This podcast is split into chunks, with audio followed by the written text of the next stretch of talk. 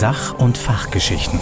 Der Pneumo-Podcast. Mit freundlicher Unterstützung von Böhringer Ingelheim. Herzlich willkommen, liebe Kolleginnen und Kollegen, zum Podcast Sach- und Fachgeschichten aus der Pneumologie.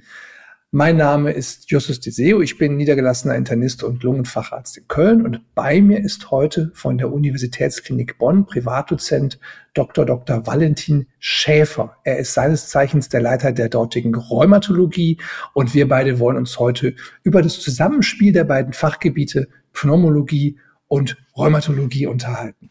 Hallo, Herr Deseo. Wenn wir beide, Rheumatologe und Pneumologe, uns vor ein paar Jahren getroffen hätten, hätten wir, glaube ich, gar nicht so richtig gewusst, was wir eigentlich miteinander zu besprechen haben. Das hat sich ja dramatisch geändert in den letzten, ich sag mal, grob so zehn Jahren. Da haben wir, glaube ich, sehr, sehr häufig inzwischen miteinander zu tun. Wir sitzen in gemeinsamen Boards in Krankenhäusern. Wir besprechen uns oft über, über dieselben Patienten. Da ist einiges in Bewegung gekommen. Das stimmt. Ähm, ich, wir haben das schon auch in der Charité und auch in Regensburg auch schon vor zehn Jahren gemacht, ILD-Boards. Da war das eine der Vorreiter, dass auch überhaupt Radiologen dazu kamen, auch äh, Fibrosemuster äh, zu benennen. Vorher hieß es einfach immer eine Lungenfibrose. Ich weiß noch, wie ich in der Rheumatologie an, angefangen habe, hat man gesagt, ja gut, er hat eine Lungenfibrose. Aber dass man auch von Mustern sprach, das kam dann erst so langsam auf. Und jetzt durch die Zulassung antifibrotischer Medikamente und deren auch Zulassungsbeschränkungen, die im Rahmen der Studie letztendlich geschaffen wurden, hat sich diese Kooperation zwischen äh, Rheumatologie und Pneumologie sicherlich vertieft und auch gezeigt, wie wichtig das ist. Und nicht nur wichtig, es macht uns ja auch Spaß. Wir wollen ja im Alltag, wenn möglich, nicht den ganzen Tag immer nur das Gleiche machen, sondern interdisziplinärer Austausch und am besten in Boards macht Spaß und für den Patienten hat es natürlich einen enormen Vorteil. Wo Sie Spaß sagen, ich erlebe das auch so. Früher hat man die Diagnose Lungenfibrose gehabt, dann konnte man, wenn man wollte, sich noch mit einer sehr, sehr alten Nomenklatur oder Klassifikation auseinandersetzen. Unterm Strich hat man sich aber gedacht, wofür das Ganze unterm Strich machen kann man ja eh nichts. Ne? Da sind wir ja heute in einer völlig anderen Denkart angekommen. Und äh, Sie haben das schon so beschrieben. Ich habe früher auch natürlich Patienten mal ins Krankenhaus geschickt zur Abklärung einer Lungenfibrose oder auch selber abgeklärt. Und dann hörte der Gedankengang auch auf. Und heute sind wir an einem Punkt, wo wir ja viel, viel feiner und differenzierter feststellen, was ist es denn jetzt genau? Ne? Der Radiologe spielt damit, Dermatologen spielen eine Rolle, äh, Pathologen spielen eine Rolle und die Rheumatologie nimmt, glaube ich, somit die die Hauptrolle inzwischen ein und der, der Pneumologe steuert eben auch was bei seinen Teil. Ne? Ja, das ist ja ganz wichtig. Auch natürlich vor allem als Bindeglied auch für den Pneumologen, um zu sagen, könnte der Patient eine rheumatologische Erkrankung haben? Und das ist auch das, was wir in den Boards immer besprechen. Dann wird ein Muster vorgestellt, NECP-Muster klassisch oder UIP-Muster. Und dann äh, sagen die Pneumologen, ja, und er klagt auch über Gelenkschmerzen oder hat einen Hautausschlag, der nicht zuordnbar ist. Oder sie haben schon ein Panel gemacht, ANA, ENA, ANCAS, das sind ja alles auch Antikörper, die sich eigentlich nicht für das Screening eignen, weil einfach die Prävalenz so hoch ist und die Spezifität gering. Aber trotzdem kann es natürlich helfen, dass sie sagen, er hat irgendwie ein ANA. Und wenn das dann ein granuläres Muster zum Beispiel ist, kann ich sagen, okay, das ist ein Leberantikörper. Das macht gar keinen Sinn, ihn zu uns zu schicken. Aber im Regelfall sehen wir die Patienten eher niederschwellig und schauen lieber, okay, es ist alles in Ordnung, als dass wir was übersehen, weil es natürlich eine Konsequenz hat, gerade im Hinblick auf Immunsuppression und Antifibrose in Kombination. Sie haben einen ganz spannenden Satz gerade gesagt, der, der mich nämlich sehr abholt in meinem, in meinem Leben als, als einfacher Pneumologe. Die Pneumologen denken dann ja, weil der Gelenkschmerzen hat oder weil der, äh, weil der Ausschlag hat, das könnte ja auch was für den Rheumatologen sein. Ich glaube tatsächlich, dass wir viele, viele Jahre also wir Nicht-Rheumatologen, ein sehr unscharfes Bild davon hatten, welche Patienten denn eigentlich zu Ihnen gehören. Und dann hat man so ganz grob gesagt, na, wenn dem das Knie weh tut, vielleicht ist das ja Rheuma und hat den mal zum Rheumatologen geschickt. Und genau das andere, was Sie auch sagen, ist, äh, zu Recht, dann machen die halt mal ein paar Antikörper und sagen, ja, wir haben auch Rheuma abgeklärt. Und dann stellt der Fachmann fest, na, was ihr da nachgeguckt habt, hat nichts mit dem zu tun, was ihr wissen wolltet.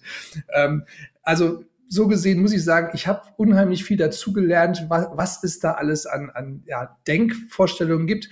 Und so, so eine, eine einfache Frage vielleicht, was, was wäre denn der richtige Trigger für einen Pneumologen, zu sagen, das ist vielleicht ein Punkt, da guck mal genauer nach, das könnte in Richtung rheumatologisches Krankheitsbild gehen.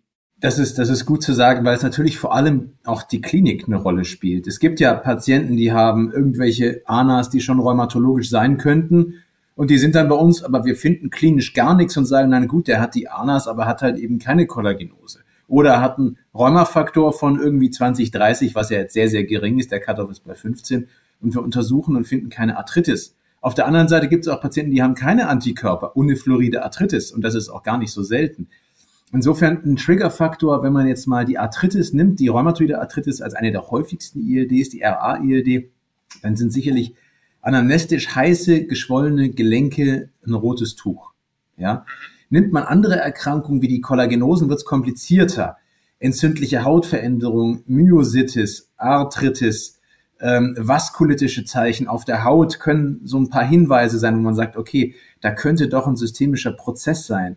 Bei den Vaskulitiden, gerade den Kleingefäßvaskulitiden, wird es dann wieder komplizierter. GPA, EGPA, MPA, Sie kennen sie ja. Sie wissen ja, das ist einfach schwer, weil die Lunge ist ein stummes Primärorgan, ja, und irgendwann husten die oder haben blutigen Auswurf, aber auch blutiger nasaler Ausfluss ist ja jetzt für Allgemeinmediziner auch kein rotes Tuch, ja. Also das wäre dann eher auch so wie für Sie und für uns dann die erhöhten CRP-Werte, aber bei den Vaskulitiden haben Sie ja den Vorteil, dass Sie an diese Erkrankungen glaube ich, sehr, sehr explizit auch denken und da helfen ja auch die Ankas. Zehn Prozent sind Anker-negativ. Also da ist schon mal die Wahrscheinlichkeit für eine Antikörperpräsenz natürlich viel, viel höher. Aber Red Flags sind wirklich heiße, geschwollene Gelenke, äh, Hinweise für eine Myositis, Querstrich Myopathie, für eine kutane Vaskulitis, äh, für ein schweres Renault-Phänomen, eventuell mit akralen Ulcerationen, ja, eine Hautverdickung, wenn man jetzt so an systemische Sklerose denkt, ja, ähm, und natürlich jedes Organ beim systemischen Lupus, aber der systemische Lupus ist selten. Ja, er kann natürlich auch die Lunge befallen, aber wenn eine seltene Erkrankung selten was befällt, dann ist das meistens nicht so häufig in der Praxis. Insofern, da würde ich jetzt, glaube ich, drüber hinweggehen. Die wichtigsten Sachen ist für mich so RA-ILD, da muss man dran denken. Und dass es halt viele rheumatologische Erkrankungen gibt, bei denen die Lunge befallen werden kann. Und wir Rheumatologen denken jetzt ja auch mehr dran als früher. Und das auch dank der Zulassung. Insbesondere der, der, die Wertigkeit der Auskultation ist, glaube ich, enorm wichtig. Und unser Pneumologe hier, Herr Professor Skovac, sagt das ja auch in seinen Vortragen immer. Und ich finde es vollkommen richtig, dass wir auskultieren müssen. Und wir machen das natürlich auch an der Universitätsklinik. Aber für niedergelassene Kollegen ist das einfach zeitlich, glaube ich, zum Teil nicht zu schaffen. Allein die Patienten sich zu entkleiden, wenn die fünf oder zehn Minuten haben pro Patient, das ist einfach schwer. Ja, Wobei, also ich komme gleich noch auf die Auskultation. Äh, ich wollte noch zu den Gelenkbeschwerden eine Frage stellen. Ähm, heiß und warm, verstehe ich. Wie ist das, wenn die, wenn man, wenn jemand mir erzählt, dass es nachts schlimmer wird? Ist das auch ein Trigger, dass sie sagen, es gibt ja so einen Satz, die Entzündung schläft nie? Oder ist das sehr unspezifisch? Ist es wirklich die Wärme und die Rötung, auf die wir achten sollen? Die Entzündung schläft nie, ist richtig. Also regulär sind diese Patienten die ganze Zeit äh, aktiv, was die Entzündung angeht. Was aber schon ist, ist, dass die Entzündung schon in Wellen verläuft. Das heißt, auch eine rheumatoide Arthritis und eine Psoriasis-Arthritis am Anfang kann mal auftreten und dann wieder schlafen gehen. Und dann gerade die Psoriasis-Arthritis läuft sehr subklinisch auf, die rheumatoide Arthritis läuft eher doch symptomatisch. Ähm, und es ist so, dass es nachts häufig zu einer Exacerbation kommt, weil der körpereigene Cortisolspiegel abfällt. Allerdings ist die Verschlechterung bei Nacht schon ein Hinweis, aber das muss kein spezifischer Hinweis sein, ja, weil natürlich auch degenerative Beschwerden, Rückenschmerzen nachts auftreten können, ja, aus verschiedensten Ursachen. Ähm, aber generell ist das schon auch was, was wir fragen. Also es ist schon vollkommen richtig. Bevor wir aus, auf die Auskultation noch etwas näher eingehen, noch, noch mal kurz eine Frage zu den, zu den Gelenkschmerzen. Es gibt Patienten, die schildern halt, dass es, dass es nachts besonders schlimm ist oder, sie, oder sie, sie merken es halt nachts. Ist das auch ein Trigger? Also hat die, die Frage, ob das nachts wehtut, was damit zu tun, ob es Richtung Rheuma geht oder nicht? Ja, schon. Ähm, äh, der körpereigene Cortisolspiegel fällt und hat es tief um 4 Uhr morgens. Und das führt auch dazu, dass einige rheumatologische äh, Erkrankungen, vor allem die Arthritiden, wirklich nachts schlechter werden. Patienten zum Teil auch aufwachen aufgrund der Gelenkschmerzen oder der Rückenschmerzen, wenn man jetzt an eine ähm, Spondyloarthritis denkt. Das sind dann aber auch Patienten, die in der Regel unter 30 sind, ja, maximal äh, unter 40. Die Morgensteifigkeit, ist das ein Trigger? Morgensteifigkeit könnte ein Hinweis sein auf eine Sehnenscheidenentzündung der Finger, die nachts verklebt und morgens müssen dann die Patienten das durch Bewegung entkleben. Findet sich aber manchmal auch bei der Arthrose. Ähm, aber wenn natürlich eine Morgensteifigkeit bei einem jungen Patientin oder bei einer jungen Patientin geschildert wird unter 40, dann ist das auf jeden Fall auch eine rote Flagge für mich. Und das heißt, unterm Strich merke ich mir Gelenkschmerzen, die mit einer Rötung und einer Schwellung einhergehen. Vielleicht, dass es nachts schlimmer wird, vielleicht die Morgensteifigkeit der Finger. Sie haben das Stichwort Auskultation eben schon gesagt. Ähm, also ich, ich sage mal ganz kurz, wie es in der Praxis läuft. Ich habe das nämlich selber auch lernen müssen. Wenn Sie einen Patienten nicht abhören, dann sagt er, egal was Sie alles Tolles gemacht haben, der hat mich gar nicht untersucht. Das heißt, das ist schon so das Ritual, das dazu gehört. Wenn der Doktor auf die Lunge hört, dann hat er sich wirklich Mühe gegeben. Das, also, das ist ein ganz, ganz essentieller Bestandteil des Kontaktes. So kurz er ist, dieses Stethoskop draufhalten, nehmen Patienten als die eigentliche Untersuchung wahr. Deswegen machen wir das schon, also Pneumologen machen es eh, aber ich glaube auch der Hausarzt hat genau dieselbe Erfahrung. Allerdings, und das ist genau der Punkt, meistens kommt da nichts bei raus. Also man kann in der Woche 300 Lungen abhören und das ist in Nuancen mal lauter, mal leiser und wir sind weg von diesem Thema ohrnah klingend und was man da früher alles reininterpretiert hat. Man hört in der Regel ein normales Atemgeräusch, das ein bisschen lauter, ein bisschen leiser ist. Und jetzt kommt die eine Ausnahme, wo es dann wirklich sich lohnt. Das ist nämlich dieses endexpiratorische Entfaltungsknistern. Und genau da sind sie ja, dass sie sagen, Skovac, der, der Pneumologe an der Uni Bonn, sagt, hört die Lungen ab, denn das kann man wirklich sagen, wenn mir oder einem Kollegen das auffällt, wir klären das immer ab. Ich habe das diese Woche noch gehabt, da hat ein Kardiologe mir einen Patienten rübergeschickt und sagte, hör mal, ich habe beim Abhören gehört, der knistert und das ist keine Stauung gewesen, hat er was? Und ja, dann läuft alles. CT, Diffusion, Body und so weiter. Das ist, also dafür lohnt es sich, die 300 Lungen abzuhören, um den einzuhören, bei dem es knistert beim Einatmen. Und man muss es einmal richtig gehört haben. Ich hatte letzte Woche einen Patienten, ganz, ganz klassisches äh, Knisterrasseln. Und dann holte ich den Assistent und sage, hört mal. Und er sagt, ja, was ist denn das? Das ist ein Entfaltungsknistern. Ich sage, nein, das ist kein Entfaltungsknistern. Hör mal, und dann haben wir, da durfte er meine Lunge abhören, nochmal den Patienten. Und dann hat er den Unterschied gehört. Und den muss man halt hören, ja. Und wir Rheumatologen sind natürlich mehr fokussiert. Wir untersuchen ja unsere Patienten, wenn es denen schlecht geht, auch. Aber regelhaft hören wir, und da schließe ich mich ein, nicht die Lunge ab. Und das ist schon was, worauf man einfach mehr achten muss, wenn Patienten Dyspnoe schildern oder vielleicht sogar, wenn sie es nicht schildern. Ich weiß nicht, was denken Sie dazu? Ich würde es tatsächlich schon abhören, wenn, also wenn ich rheumatologisch denken würde, würde ich sagen, ich höre wegen dieses hoch äh, pathognomonischen Befundes, wo man sagen kann, wenn du das hörst, dann ist da auch was, würde ich die Leute rheumatologisch abhören. Wenn die keine Luftnot schildern, ähm, man, man sagt, dass man das schon vorher hört, tatsächlich, ja. Und äh, dann finden sich im CT manchmal noch gar keine großen Zeichen. Das heißt, wir, wir haben sogar gelernt, wenn wir dieses Knistern hören und das CT ist negativ, dass wir einfach in einem halben Jahr nochmal nachgucken. Also, dass, dass man es hört, bevor man es sieht. Das, man gibt ja in der Pneumologie, sagt man ja oft, das Röntgen hängt hinterher bei der Lungenentzündung. Aber es gibt da auch das Phänomen, dass man schon was hören kann, was noch nicht zu sehen ist. Mhm. Interessant, interessant. Wieder was gelernt. ähm, was mir noch einfällt zum Thema die Zusammenarbeit. Ich habe ich hab früher in einem Krankenhaus gearbeitet, da hatten wir auch eine assoziierte Klinik, die war mit einer Top-Rheumatologie äh, ausgestattet. Und von da kamen recht häufig Patienten rüber zur Bitte transbronchiale Biopsie bei Frage Lungenbeteiligung. Und wir hatten ein nicht so ganz einfaches Verhältnis, denn ich habe im Grunde jedes Mal sagen müssen, das machen wir nicht. Und das, das wurde dann primär als Verweigerungshaltung ausgelegt. Die ehrliche Antwort ist aber, es gibt dazu ja eine Leitlinie und diese Leitlinie ist ganz, ganz schick gemacht, denn die hat nämlich tatsächlich mal auch Transparenz geschaffen, was die Voten angeht, was denn wie abgestimmt wurde. Also man hat ja oft das Gefühl, da ist eine Leitlinie, da sitzen von mir aus 30 Leute dran, jeder vertritt einen ganz bestimmten Bereich der Medizin und dann sagen die am Ende, das machst du und das machst du nicht.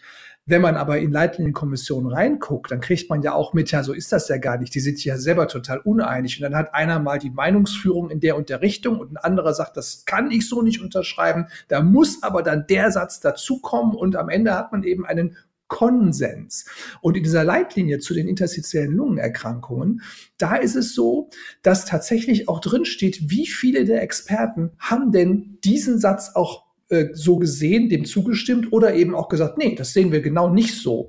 Und es gibt eine Empfehlung, die da drin steht, die ist mit 18 zu 0 verabschiedet worden und das ist die, die transbronchiale Biopsie hat keinen Stellenwert mehr in der Diagnostik, weil sie ein zu hohes Risiko hat und zu wenig Informationen liefert. Alles andere kann man diskutieren, die machen wir de facto nicht mehr. Können Sie damit leben? Ja, das denke ich. Ja, ich kann, also ich, ich kann damit absolut leben, weil wir das natürlich auch gespiegelt bekommen. Wir orientieren uns hauptsächlich am Muster und gegebenenfalls an der BAL, einfach auch zur Abgrenzung der, äh, der allergischen Komponente. Ja, ähm, und es ist ja auch wichtig, was es für ein Infiltrat ist. Da gibt es ja auch Studien, die das dann noch weiter ähm, in Faxuntersuchungen gefärbt haben und Subpopulationen untersucht haben. Das ist dann eher wieder Wissenschaft. Aber für uns ist wirklich auch das CT-Bild durch, am besten natürlich vorgestellt durch den erfahrenen Thoraxchirurgen plus den Pneumologen äh, wichtig und dann entscheidet man gemeinsam, macht man eine BAL, macht man keine BAL, wie geht's dem Patienten, was macht die Bodyplatismographie, die Diffusion, wie ist der Verlauf, wie viel Prozent der Lunge sind befallen äh, gab es eine Verschlechterung der Lungenfunktion, um dann auch zu überlegen, lohnt sich eine Antifibrose, ist es nicht. Was ist es für ein Muster? Hat er eine rheumatologische Erkrankung? Hat er Antikörper und ein paar Bestandteile einer rheumatologischen Erkrankung und dann eine IPAF? Interstitial Pneumonia with Autoimmune Features. Herr Ditzöf, gibt's das? Gibt's das? Gibt's das nicht? Bleibt das eigentlich in der Pneumologie oder? Was, was denken Sie dazu? Das wird ja immer heiß diskutiert, die IPAF. Tja, das, da sprechen Sie mich als den größten Experten.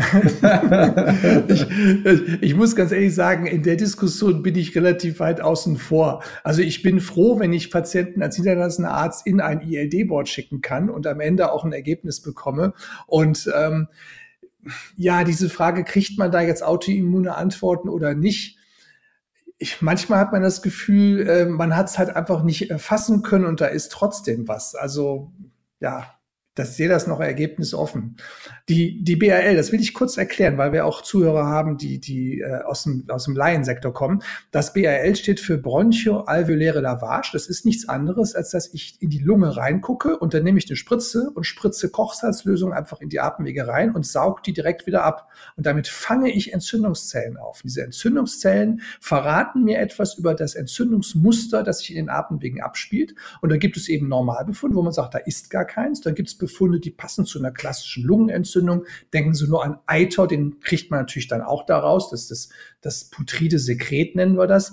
Und es gibt Befunde, die sind hochspezifisch für bestimmte Erkrankungen, ich sage mal als Stichwort die exogene allergische Alveolitis oder die Sarkoidose. Also diese Untersuchung liefern wir dem Rheumatologen. Sie haben schon gesagt, Lungenfunktion ist für Sie auch spannend, Diffusion ist auch spannend. Was würden Sie denn sagen, was ist denn Ihre, der, der wichtigste Baustein, den der Pneumologe Ihnen liefert als Diagnostikum? Oh, das ist eine sehr schwere Frage. Bei uns gehört die Bodyplatismographie und die Messung der Diffusionskapazität zur Pneumonologie. Das heißt, das ist schon für mich der Bestandteil, den ich von den Kollegen und ihrer entsprechenden Klinik bekomme. Äh, ist für uns also für mich, jetzt sage ich mal, spreche ich mal für mich als Internist und Rheumatologen, ist die Symptomatik des Patienten wichtig ähm, und dann auch in Zusammenhang mit der Symptomatik, die er schildert, sprich Verschlechterung oder nicht Verschlechterung oder Stabilität, dann natürlich die FVC, wenn Sie auf spezifische Werte raus wollen, und der Diffusionskapazität gemessen an der TLCO. Ja, die Fusionskapazität erkläre ich auch kurz. Ähm, wie messen wir die? Das bedeutet, wir wollen wissen, wie gut geht Sauerstoff aus der Luft ins Blut über die Lungenbläschen. Man kann sich vorstellen, wenn die Lungenbläschen gut arbeiten, geht der Sauerstoff sehr gut durch dieses ganz dünne Häutchen. Und wenn den Lungenbläschen irgendeine Form von Entzündung stattfindet, dann verändert sich deren Struktur. da wird zum Beispiel dieses Häutchen dicker, das schwillt vielleicht an, oder im umliegenden Gewebe sind Entzündungsvorgänge. Und dann hat die Luft Schwierigkeiten oder der Sauerstoff hat Schwierigkeiten aus dem aus der eingeatmeten Luft in die Kapillaren zu gehen, die um das Lungenbläschen herum liegen. Was wir machen, ist, wir lassen die Probanden oder die Patientinnen und Patienten Luft einatmen mit einer ganz definierten, ganz genau definierten Konzentration von Kohlenmonoxid. Kohlenmonoxid diffundiert ungefähr 300 mal besser ins Blut als Sauerstoff. Deswegen kriegt man sehr kleine krankheitsbedingte Veränderungen sehr gut abgebildet mit einer kurzen, mit einem kurzen Atemmanöver. Und konkret heißt das, Luft mit 0,1 Prozent Kohlenmonoxid wird eingeatmet. Dann hält man 10 Sekunden die Luft an und dann atmet man wieder aus. Und wir können in der ausgeatmeten Luft messen, wie viel Kohlenmonoxid ist da drin. Da ist weniger drin als in der eingeatmeten, weil ja dass Kohlenmonoxid jetzt ins Blut übergegangen ist. Und aus diesem Unterschied der Konzentration können wir errechnen, wie viel Kohlenmonoxid ist ins Blut gegangen. Und wir wissen, das geht eben 300 mal besser als Sauerstoff. Deswegen kann man es in 10 Sekunden messen. Für Sauerstoff müssten wir also 3000 Sekunden Luft anhalten, um die gleiche ja, Schwankung in den Unterschieden hinzukriegen. Und wir können eben daran abschätzen, ob da noch alles in Ordnung ist, wenn die Diffusion eben noch sehr gut ist oder ob die langsam abnimmt. Und das, ich glaube auch, Sie haben da den Punkt, ne, das ist für den Rheumatologen einer der wichtigsten Faktoren von all den Befunden, die der Pneumologe beisteuert. Die Frage, wie gut geht Sauerstoff aus der Luft ins Blut? Ich hätte noch eine Frage, wenn ich darf. Ja. Wann macht man denn jetzt die Kryobiopsie? Also die Kryobiopsie ist eine Methode, bei der ich einen, eine kleine Messsonde oder eine kleine Sonde, denke ich mal, mit dem Bronchoskop in die Atemwege einführe und dann kann ich diese Sonde abkühlen auf minus 30 Grad und das Gewebe um diese Sonde friert dann ein, friert an.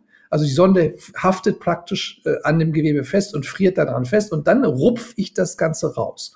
Und der große Vorteil ist, ich habe relativ große Proben ähm, das ist also ein Riesenvorteil. Und ich habe wenig Artefakte. Wenn, wenn Sie sich vorstellen, wenn ich eine Zange nehme und ich gehe an die Schleimhaut und kneif mit einer Zange ein bisschen was ab, dann habe ich oft nur so angekratzt. Das heißt, ich kratz eher was an der Schleimhaut ab und der Pathologe steht da und hat ganz viel kaputtes Zellmaterial bekommen. Und es ist nicht so, als würde man da so einen richtigen Haps draus nehmen, wie so ein, ich sag mal, wie so ein Gebiss von einem Tier, das irgendwo reinbeißt, sondern es ist ja eine, eine glatte Wand, wie eine, wie eine Hauswand, von der ich versuche mit einer Zange was abzu, äh, abzuknipsen. Kann ich mir also auch so vorstellen. Ich nehme eine Wand, ich kriege eine Rohrzange und die soll jetzt von der Wand was abknipsen abknipsen. Das geht kaum.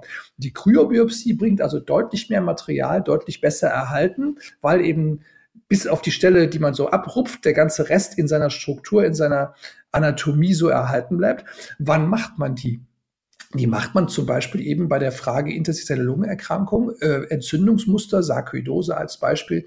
Äh, und man macht es natürlich bei allen Erkrankungen, bei denen man irgendwelche bösartigen Veränderungen detektieren will. Das wären so die, die groben groben Indikationen. Sehr elegante Methode, relativ neu. Ich glaube, so zehn Jahre würde ich jetzt mal sagen, dass man das macht. Wir sind jetzt ja, ich glaube, bei der, bei der Zusammenarbeit, wir haben schon festgestellt, die Diagnostik ist relevant. Ähm, die, äh, die gemeinsame Diagnosefindung ist relevant und Sie haben es schon anklingen lassen, wir haben ja heute ganz andere therapeutische Möglichkeiten. Das war ja auch ein spannender Zeitpunkt, als in der Pneumologie schon so, ich sage mal, die ersten Anklänge von, man kann bei Lungenfibrose jetzt mit Medikamenten was tun kam und sich dann rausstellte, das funktioniert auch bei anderen rheumatologischen Erkrankungen mit Lungenbeteiligung. Und dann haben wir uns wirklich auch zusammengesetzt und gemeinsam gesagt, so neue Medikamente, was machen wir mit denen? Ja, das ist, ähm, das ist ein ganz essentieller Bestandteil, ja. Denn äh, auch bis dahin gab es ja auch keine richtig prospektiven Studien dazu. Wie behandle ich diese Form der interstitiellen Lungenerkrankung? Und grenzt die sich ab von einer normalen ILD ohne rheumatologische Erkrankung? Ja, was ich auch ganz spannend fand, war anfangs die Diskussion, ist das jetzt für jeden? Also ich stelle eine Fibrose fest und man muss damals sagen, die ersten Zulassungen waren halt ausschließlich die sogenannte UIP, also die idiopathische Lungenfibrose, bei der man keine andere Ursache fand, keine andere Erkrankung. Ähm, kriegt jeder das?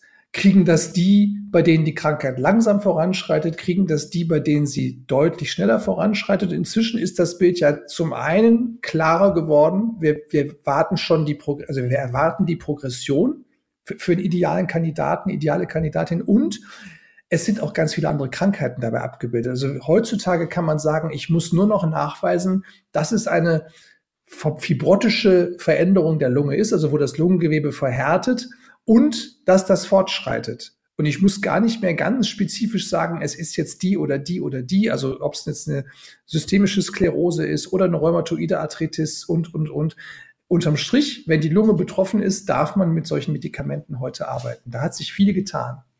Da hat sich viel getan, denn ich weiß nicht, ob Sie das so wahrgenommen haben. Wir Rheumatologen, und so habe ich es auch noch gelernt, übrigens in meiner Assistenzarztzeit, haben ganz häufig Cyclophosphat mitgegeben. Bei, bei Lungenfibrose, in Anführungsstrichen, bei rheumatoider Arthritis. Soweit sogar, dass das auch in allen rheumatologischen Zentren gemacht wurde. Und man muss ja ehrlicherweise sagen, die Daten dafür sind schlecht. Sehr schlecht. Ja, da sind die Daten besser für Methotrexat und MMF. Ja, ähm, aber auch das reicht natürlich alleine nicht. Deswegen diese Kombinationen, das werden ja äh, hoffentlich die nächsten Studien zeigen. Wir machen dazu auch eine Studie, ob wirklich die Kombination aus antientzündlich und antifibrotisch wirklich für den Patienten nicht doch besser ist. Also wir haben tatsächlich in der Pneumologie selten echte Misserfolge. Wir sind eins der wenigen Fächer Medizin, das nur Erfolge feiert. Die Fibrosetherapie war ein solcher Misserfolg. Das muss man ehrlich zugeben. Wir haben viele Jahre, was Sie sagen, ja, wir haben Azathioprin gegeben, wir haben Methotrexat gegeben, wir haben Cyclophosphamid gegeben, wir haben das Ganze mit Acetylcystein kombiniert in hoher Dosis. Und irgendwann kamen zwei Studien raus, die alle davon war die Panther-Studie, die haben gesagt, das ist alles Quatsch. Und dann waren wir sehr ernüchtert. Ich bin teilweise auch froh, denn ich sag mal ganz persönlich, ich habe zum Beispiel immer Manschetten gehabt vor dieser immunsuppressiven Therapie und dachte, hm, du bist kein Rheumatologe, du machst da unglaublich viele andere Dinge noch am Immunsystem und mit fraglichem Erfolg für die Lunge. Das heißt, ich komme aus der Schule, wo wir das so ultra selten überhaupt getan haben. Wir haben dann das ACC gerne gegeben, das war es dann aber auch. Unterm Strich hat auch das nichts gebracht. Und wir sind jetzt ja heute tatsächlich in einer, in einer anderen Denke. Ne? Das ähm, auch was die Zusammenarbeit mit der Rheumatologie angeht. Also ich bin ja froh, dass ich solche komplexen Therapieregime auch mit einem Rheumatologen zusammen äh, durchführen kann oder sogar in dessen Hände gebe und ich steuere einfach die Verlaufsparameter bei.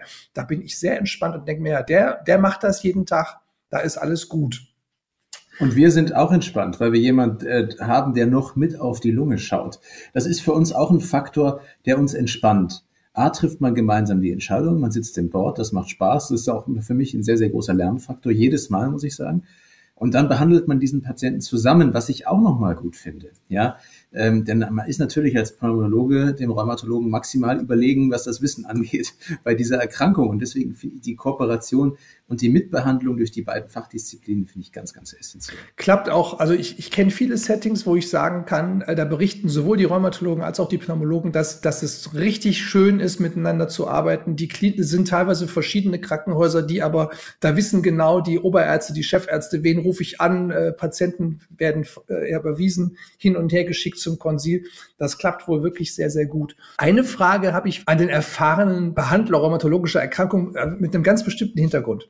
Ähm, wenn ich Lungenkrankheiten behandle, dann gibt es immer so mehrere Fragen, wie geht das Ganze weiter? Zum Beispiel Menschen mit Asthma fragen mich ganz häufig, ja, muss ich das jetzt immer nehmen? Und dann kann man so ganz grob sagen, naja, das kriegen wir beide noch raus. Ne? Entweder werden sie nach einer Zeit sagen, mir geht's ja wieder gut und lassen es weg und erleben auch, sie haben nie wieder das Problem. Oder sie merken nach einer Zeit, wenn ich es weglasse, kommt's wieder. Vielleicht haben sie dann übers Jahr gesehen einige Zeit, wo sie ein Präparat brauchen und auch Zeit, wo sie keins brauchen. Oder sie merken, immer wenn ich es weglasse, wird's schlechter, also nehme ich es weiter. Bei den Lungenfibrosen, da haben wir diese für uns jetzt Pneumologen besondere Situation, dass wir im Grunde genommen eine Therapie durchführen und trotzdem wird die Krankheit schlechter. Und wir sagen gleichzeitig, na ja, aber wenn man sie nicht behandeln würde, würde sie wahrscheinlich noch viel schneller schlechter werden.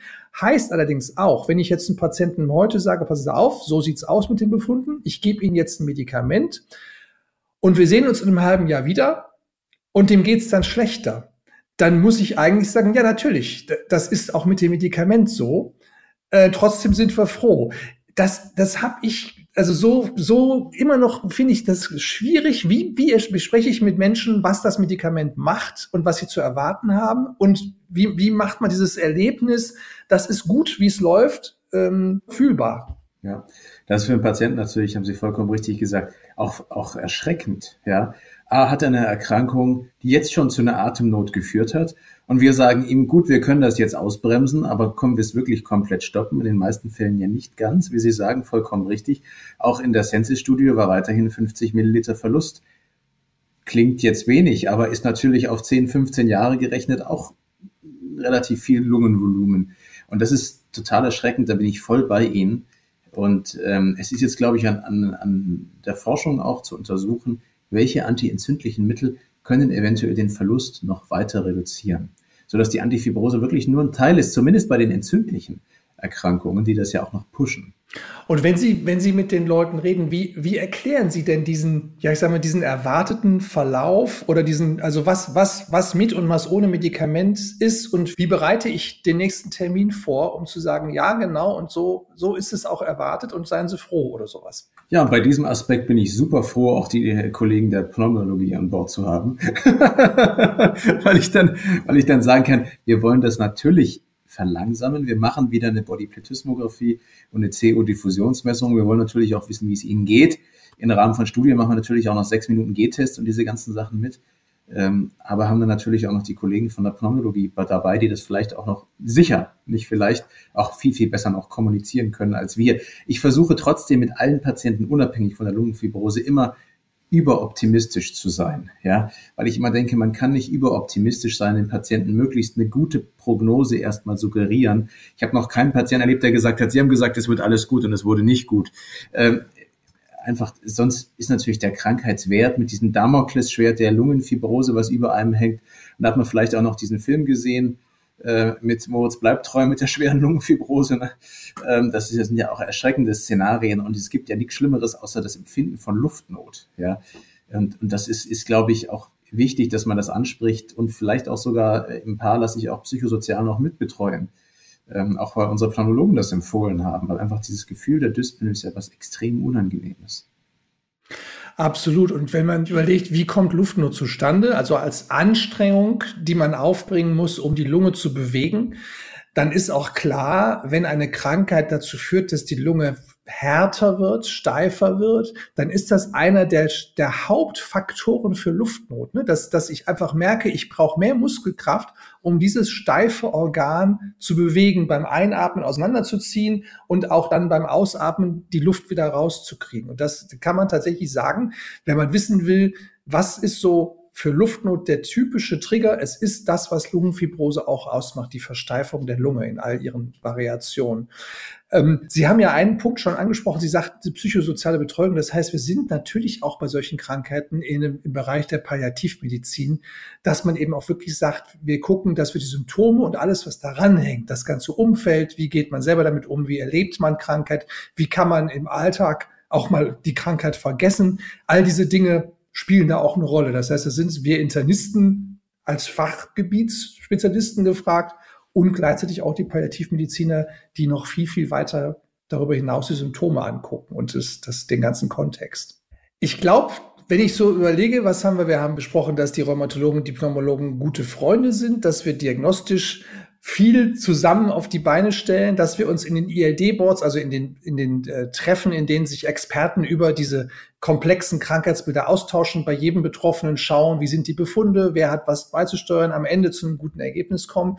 Und wir haben gesehen, äh, die weiterentwickelnde Therapie gibt uns auch die Hoffnung, dass wir, dass das auch alles sinnvoll ist, was wir da machen, weil wir immer mehr in der Lage sind, spezifische Krankheitsbilder zu beeinflussen. Ähm, ja, also so gesehen wirklich zwei befreundete Fachgebiete. Ich schwenke jetzt mal ab, weil es in diesem Podcast auch Tradition ist, auf ein völlig anderes Fachgebiet. Ähm, die Pneumologen befassen sich ja nicht nur mit der Frage, wie ist die Lungenfunktion, wie geht, wie geht die Luft rein und raus, sondern auch, wie ist die Luft zusammengesetzt? Die da rein und raus geht. Und das nennen wir dann die volatilen organischen Komponenten, abgekürzt im Englischen VOC, Volatile Organic Compounds. Die kann man messen. Und es gibt da schon so einige Ansätze. Denken Sie nur, Stichwort, ob ich vielleicht Krebs erkennen kann an der Atemluft und sowas. Und eine ganz witzige Arbeit ist in Mainz entstanden im Jahr 2018 von Stönner et al. publiziert in PLOS ONE. Die haben sich etwas völlig Verrücktes angeguckt. Sie haben nämlich gesagt, wir wollen mal schauen, ob die Klassifikation von Spielfilmen oder von Kinofilmen nach Jugendschutzgesetz, also FSK 0 bis 16, übereinstimmt mit der Atemluft der Kinobesucher. Und jetzt denkt man sich, hä, was hat denn das miteinander zu tun? Die Grundannahme ist folgende. Wenn ein Mensch äh, ein- und ausatmet, atmet er eben auch aus, was im Körper produziert wird. Und es gibt verschiedenste Stoffe, die man dabei messen kann.